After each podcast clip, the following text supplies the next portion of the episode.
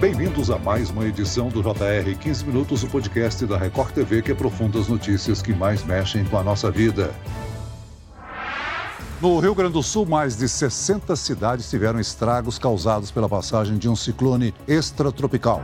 É, e o aumento da temperatura da água na costa da Flórida, nos Estados Unidos, ameaça a vida marinha. O calor é um risco para os recifes de coral da região. Mais de 170 milhões de pessoas estão sob alertas de calor extremo ou de piora da qualidade do ar nos Estados Unidos.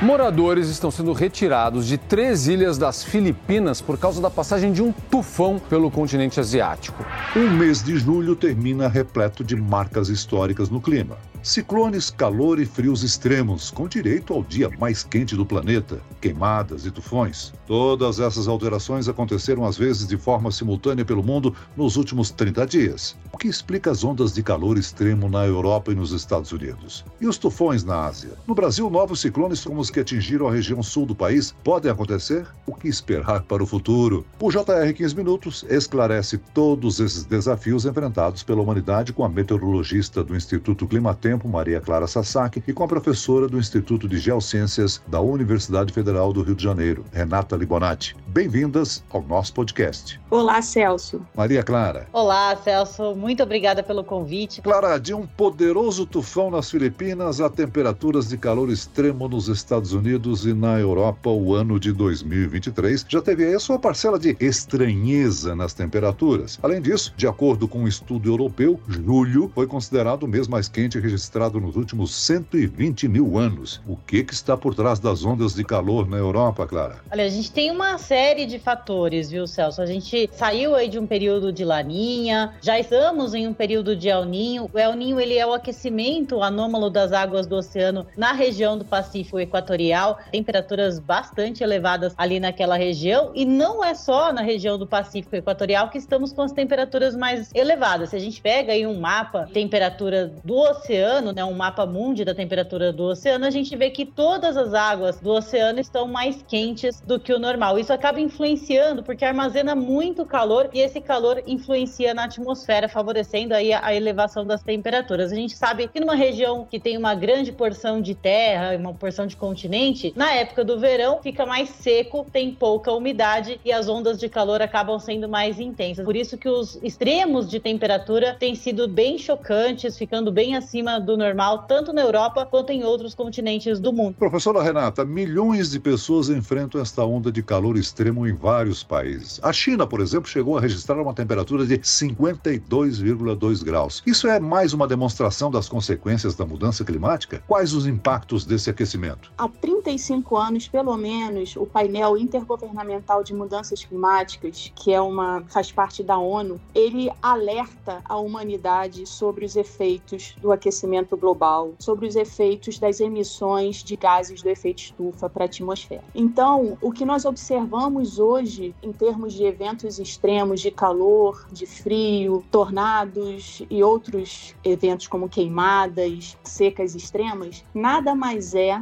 do que uma resposta da atmosfera ao forçamento que a humanidade tem feito no sentido de cada vez mais colocar gases de efeito estufa na atmosfera. Então a atmosfera deixou de estar no seu equilíbrio e ela precisa voltar ao equilíbrio e a volta para esse equilíbrio se traduz na ocorrência desses eventos extremos. O que nós observamos em termos de extremos climáticos em nosso planeta é decorrente sim da ação humana através da poluição, da queima de combustíveis fósseis e poluição com gases do efeito estufa para a atmosfera. Professora Renata, a colocação né, da senhora que há 32 anos a gente já vem sendo alertado né, sobre essa elevação das temperaturas sobre essa mudança climática, né? Houve uma aceleração com relação a essa demanda já observada há 32 anos atrás ou seguimos no que já era esperado? As mudanças climáticas já eram previstas, já eram observáveis e já era previsto, projetado a ocorrência de eventos extremos. O que nos choca hoje em dia, enquanto cientistas, é a força e a rapidez com que esses eventos estão ocorrendo cada vez mais,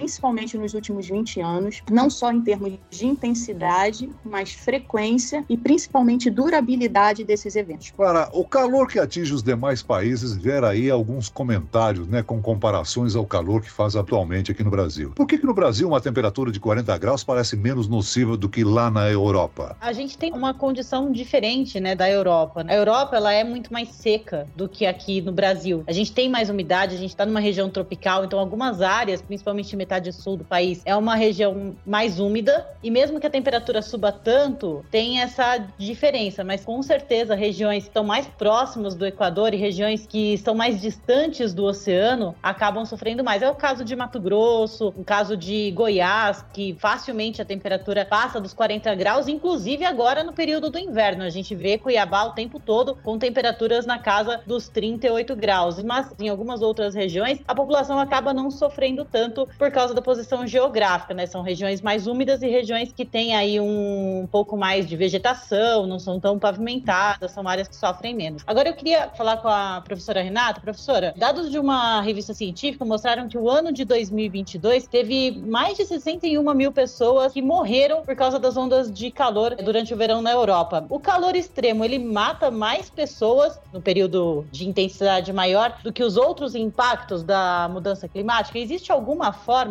dos países conseguirem combater aí essas mortes? Alguma política que pode ser adotada para que isso tenha um impacto menor para a população? Hoje em dia, a maior parte dos países europeus e também no continente da América do Norte já tem sistemas de alertas de onda de calor bem consolidados e não só em termos meteorológicos de alertas de previsão, mas isso inclui também uma organização com defesa civil, com a parte de saúde pública que dá suporte à população antes, durante e após esses eventos. O que ocorre é que cada vez mais essas ondas de calor são mais frequentes e também mais intensas. E a vulnerabilidade da população, com isso, vai aumentando à proporção que essa população também vai envelhecendo. Então, não é só termos bons sistemas de alerta meteorológico de, de ondas de calor, mas também é preciso um suporte em termos organizacionais com a defesa civil e também com a saúde pública para que todos esses setores trabalhem em conjunto para mitigar esses impactos. Agora, essa forte onda de calor gera aí focos de incêndio, né? Isto afeta as vegetações, cultivos, de uma certa maneira a economia do país, compromete a fauna e a flora, né?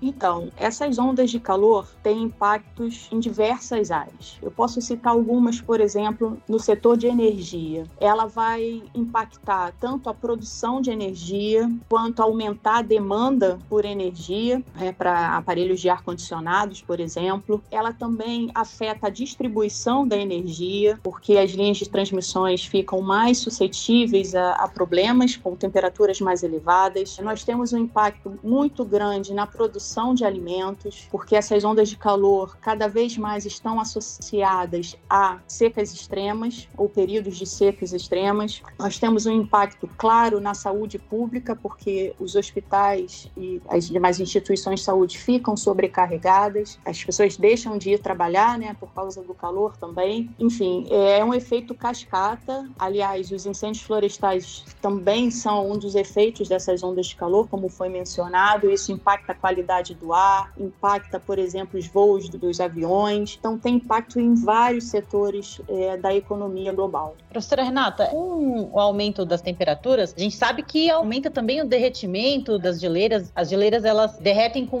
mais facilidade, né? Tem essa variável mais rápida, né? Então, esse aumento do derretimento das geleiras, a gente também tem um aumento do nível do mar. É possível afirmar que algumas cidades costeiras podem desaparecer em poucos anos? Com o aumento da temperatura, a gente vai ter um derretimento das calotas polares, é o que a gente já está observando, por exemplo, no Ártico. Esse derretimento faz com que a gente tenha menos radiação solar refletida. Por quê? Porque o gelo ele tem um poder de refletir a radiação solar em vez de absorver. Então, quando eu não tenho gelo, a superfície vai absorver mais calor do que refletir e faz com que a temperatura aumente e essa temperatura aumentando vai derreter mais gelo. Então, é um processo de feedback positivo que já vem sendo observado já há algumas décadas. Isso faz com que a gente tenha um maior aporte é, de gelo que estava derretido, ele saia transformado em água líquida e isso vai aumentar os níveis médios do mar e vários estudos já apontam que diversas regiões costeiras é, de vários continentes têm um risco elevado de desaparecer por conta dessa elevação dos níveis médios do mar. Professora Renata, a Ásia é uma das regiões mais afetadas por catástrofes.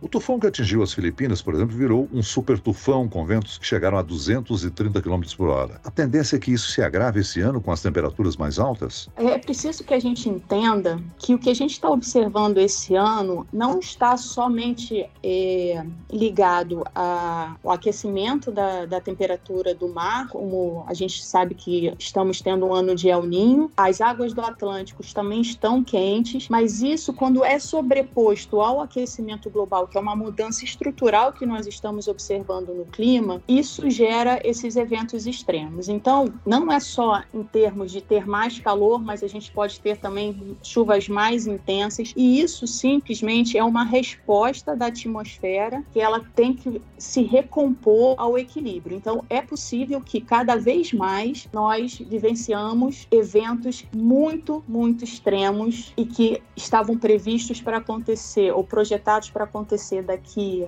a 20, 30 anos e já estão acontecendo. Agora, voltando a falar de Brasil, Clara, só este ano o Rio Grande do Sul já registrou aí quatro ciclones. São fenômenos comuns. Por que, que só agora noticiamos tantos estragos, hein? Os ciclones, eles fenômenos comuns, né? São sistemas comuns, eles acontecem o ano todo, em todas as estações, primavera, verão, outono, inverno. São regiões de baixa pressão que se alimentam de calor e de umidade. Com tanta disponibilidade de energia, né, de calor no oceano, esses sistemas ficam mais intensos. Por isso que agora, neste inverno, nós noticiamos aí estragos com fenômenos lá no Rio Grande do Sul, na região sul do Brasil, com fenômenos de grande intensidade, porque eles realmente estão mais intensos devido às temperaturas mais elevadas. Eles já estão se formando em uma área com temperaturas mais elevadas. Professor, a gente pode dizer que o El Ninho pode provocar impacto aí para a agricultura no Brasil? Celso, o El Ninho, ele traz impactos importantes no Brasil, principalmente na região norte e nordeste e principalmente na região amazônica, onde nós temos impactos de secas extremas durante eventos de El Niño. Portanto, nós esperamos um ano mais seco nessa região norte e nordeste, com impactos certamente nas regiões de agricultura do país e também com impactos de incêndios florestais, principalmente na Amazônia. Agora, existe aí uma grande preocupação de todo mundo com a floresta amazônica, né, como você citou. Tanto que a queda do desmatamento é um dos pontos discutidos no acordo comercial entre Mercosul e União Europeia. E depois de muito tempo registrando recordes e áreas perdidas, o desmatamento está em queda. Eu pergunto, professora, qual a importância dessa região para o clima em todo o mundo? A Amazônia tem papel fundamental no clima do planeta, porque ela atua como um fornecedor de umidade para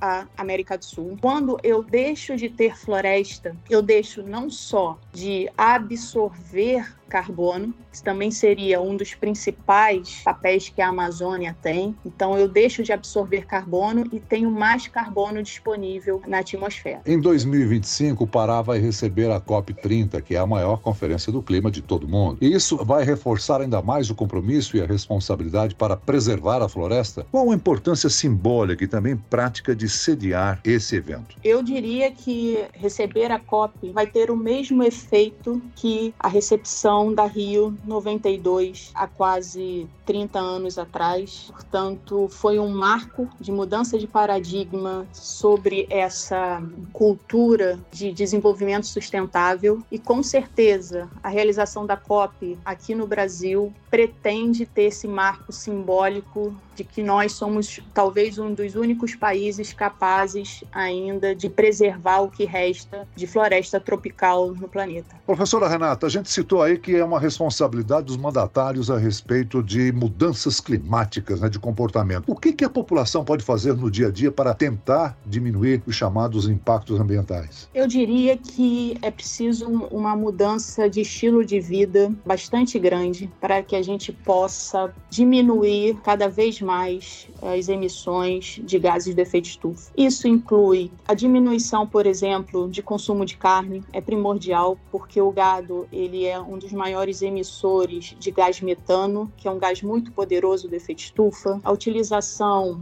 de transporte público é o mais indicado, evitar grandes viagens de avião também. Então são coisas individuais, são ações individuais, mas essas ações individuais, elas só funcionam quando nós temos políticas públicas de longo prazo que suportem essas mudanças de estilo de vida. Muito bem, nós chegamos ao fim desta edição do 15 Minutos. Eu quero aqui agradecer a participação da professora do Instituto de Geociências da Universidade Federal do Rio de Janeiro, Renata Libonati. Obrigado, professora. Agradeço, Celso, pelo convite e pela oportunidade de conversar com você. E também agradeço a presença da meteorologista do Instituto Climatempo, Maria Clara Sasaki. Obrigado, Clarinha. Muito obrigada, Celso. Obrigada, professora. Foi um prazer conversar com vocês. Esse podcast contou com a produção de David Bezerra e dos estagiários Lucas Brito, Fernando Russo e Kátia Brazão. Sonoplastia de Marcos Vinícius. Coordenação de conteúdo Edivaldo Nunes e Deni Almeida. Direção editorial Tiago Contreira. Vice-presidente de jornalismo Antônio Guerreiro. Você pode acompanhar o JR 15 Minutos no portal r7.com, nas redes sociais do Jornal da Record e nas principais plataformas de streaming. Eu, Celso Freitas, te aguardo no próximo episódio. Até amanhã.